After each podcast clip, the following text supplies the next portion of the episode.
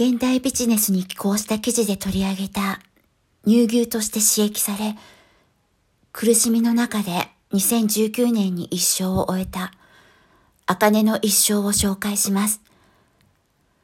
茜は近隣の農場で生まれ、生まれて2ヶ月後、死ぬまで過ごすことになる農場に売られてきました。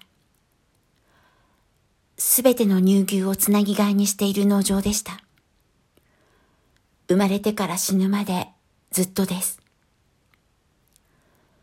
たった2ヶ月という幼さでまだ妊娠できるわけでも、当然搾乳できるわけでもないにもかかわらず、茜は短いロープで繋がれました。彼女はその時からただの一度もまともに歩くことは許されなかったのです。一年二三ヶ月が過ぎた頃、人工授精をされました。肛門から人間の男が腕を突っ込み、膣から子宮に細い棒を差し入れるという方法です。聞くだけでも気持ちの悪い工程です。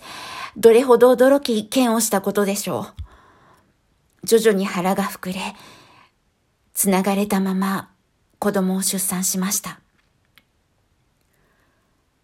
茜はおよそ8回から9回の出産をしましたが、結局自分の赤ちゃんを舐めることも、お乳を吸わせることも、むしろ触れ合うことすら一度もありませんでした。茜は他の牛よりも大きな体でした。常に後ろ足が糞尿を溜めて流すための側溝にとらわれそうになります。彼女にはどうすることもできません。そして他の牛よりも乳量の多い牛でした。体力のギリギリまで絞り取られるミルク。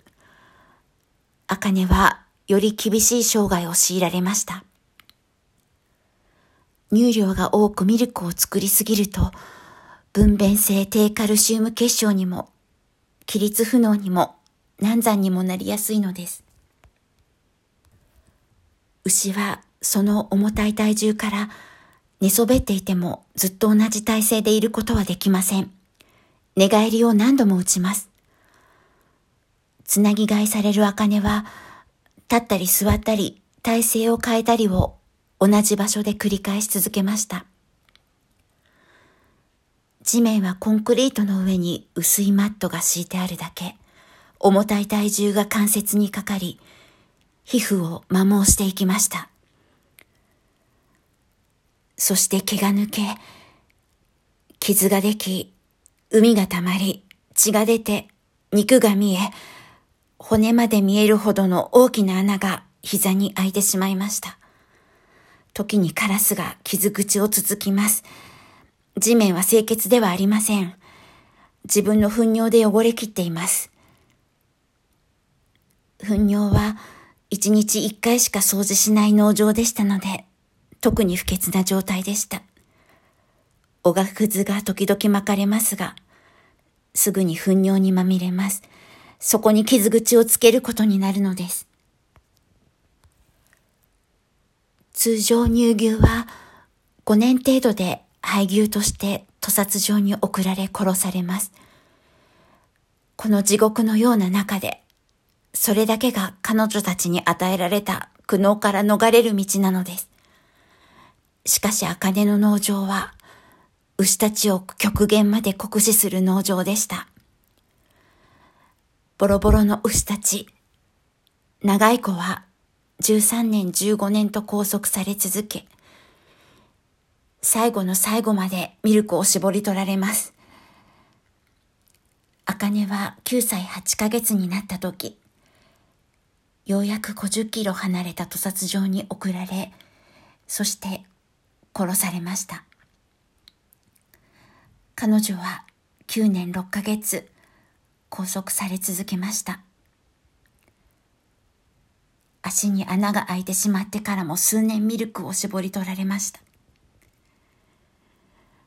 もしあなたがこの2010年から2019年の間に乳製品を摂取したのなら、それは茜が苦しみの中で絞り取られたミルクだったかもしれません。もしあなたが2019年に牛肉製品を食べたのなら、それは茜の死体から取られた肉だったかもしれません。おそらく彼女の肉は、ひき肉や加工食品にされました。心当たりがあるでしょうか？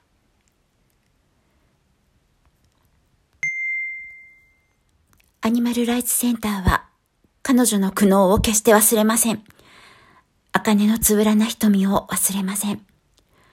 茜のように苦しみの中にいる動物たちのために私たちは力を尽くしています。私たちはもっともっとたくさんの動物を救いたいのです。どうかアニマルライツセンターの活動をもっと大きくしてください。